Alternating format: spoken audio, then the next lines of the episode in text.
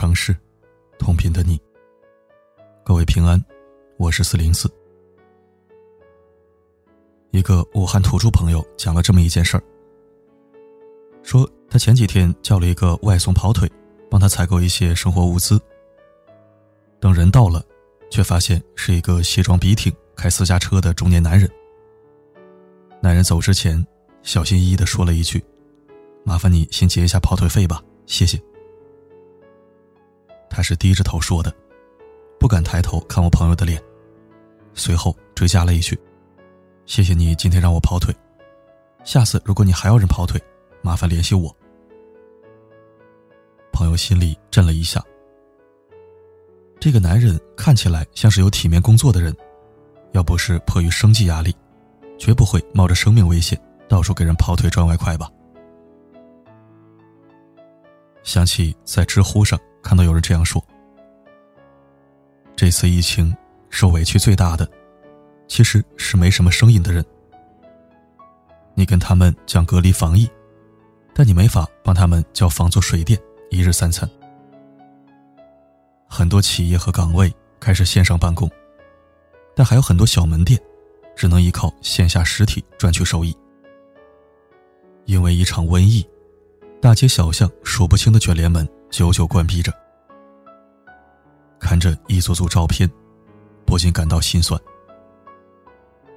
说好正月初就恢复营业，不得不食言了。乐呵呵回家过年，却没料到这个年漫长而难熬。店主在大红纸上亲笔写下“新年快乐”的祝福。谁知道二零二零年的开头一点都不快乐。以为只是放了个短暂的春节假，不曾想开工日期一改再改。这个假直接放了一整个春季。疫情影响的不只是心情，更关系着生计。再不结束，很多人就要被生活压垮了。广东人有一句话，叫“手停口停”。一旦失去工作，这些人真的可能连饭都吃不上。豆瓣网友“百年孤独”有一个开餐馆的亲戚，去年刚买了房车，还生了二胎。按惯例，春节正是生意火爆的时候，他就囤了很多货，想趁着过年赚一笔。之后疫情爆发，谁不怕死啊？他也关了门店，回家休息。刚开始还不觉得，开工日子一次次往后延迟，他根本坐不住了。房租、房贷、夫妻两人的医社保，包括一家老小的吃喝用度，还有店里压着的货，该怎么办呢？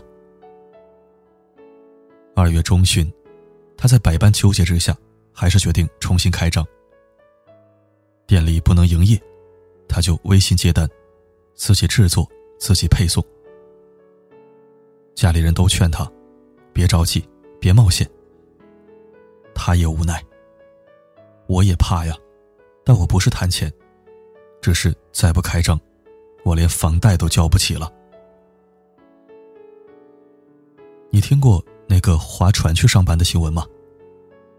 一个男人为了赚工资，又是靠着一人一盆划过了长江。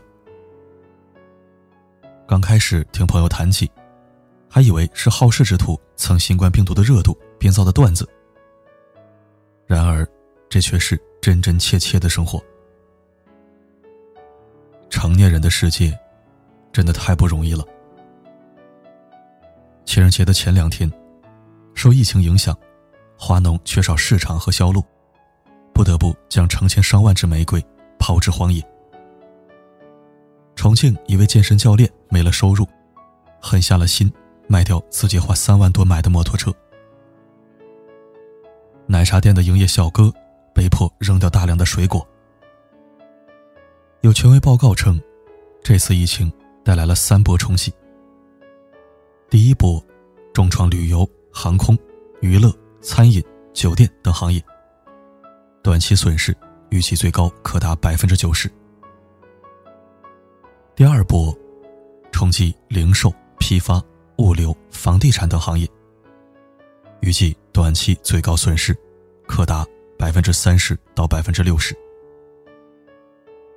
第三波，影响制造业，主要由延迟复工、销售滞缓、进出口受阻、劳动力不足、供应链断裂等因素导致。一只蝙蝠，竟然挑起这么久的艰苦战役，所有人都始料不及。这无疑是对中国企业、社会民众的一次严峻考验。试想，疫情结束之前，你手上的存款还能撑多久呢？前些天，偶然在抖音上看到一个宝妈自拍的短视频。妈妈想去东莞工作。女儿却指着她鼻子，痛哭斥责：“你就知道钱，你嘴里总是钱钱钱。”孩子泣不成声，妈妈沉默不语。跟这位母亲处境相似的人，都在评论区点赞了这句话：“孩子，放下工作就养不起你，拿起工作，就陪不了你。”不知道你身边有没有这种人？喜欢站在道德制高点，用尖酸嘲讽的口气批判别人活得太卑微、太寒酸。真的有人二十七岁连两万存款都没有吗？真的有人连一个名牌包都买不起吗？真的有人买不起口罩吗？真的有人不舍得吃肉吗？没错，都是真的。站着说话不腰疼的人，才最恶心。不当家，不知柴米油盐贵。不是我，便不知我心里的苦与乐。了不起的盖茨比里有一句经典台词：每当你想要批判任何人的时候，你就记住，这个世界上所有的人，并不是个个都有过你拥有的那些优越条件。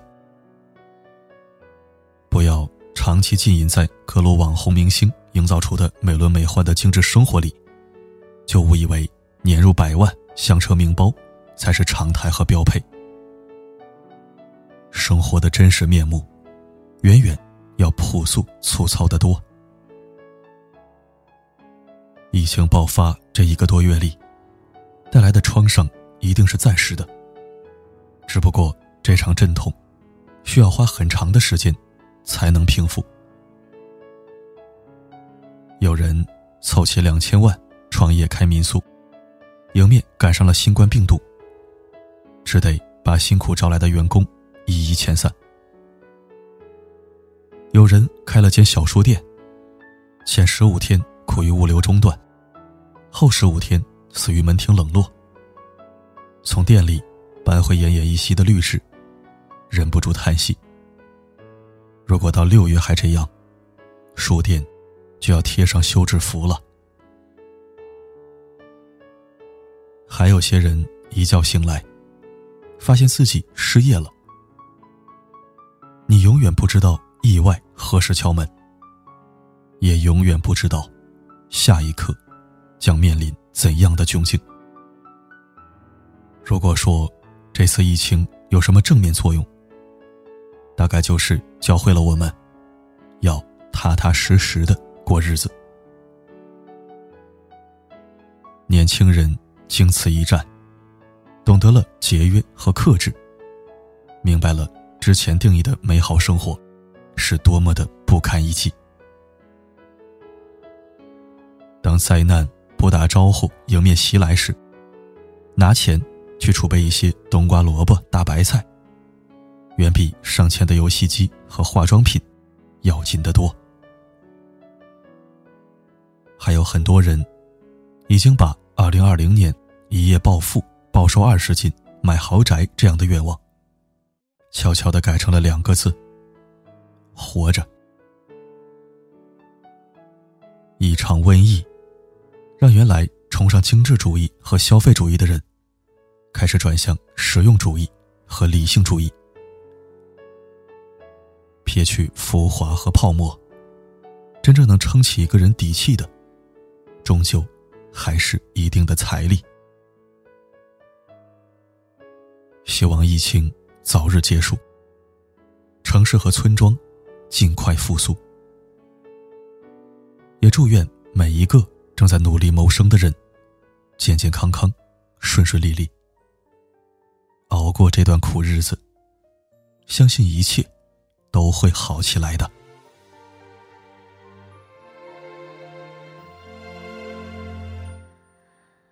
流年低声轻轻说一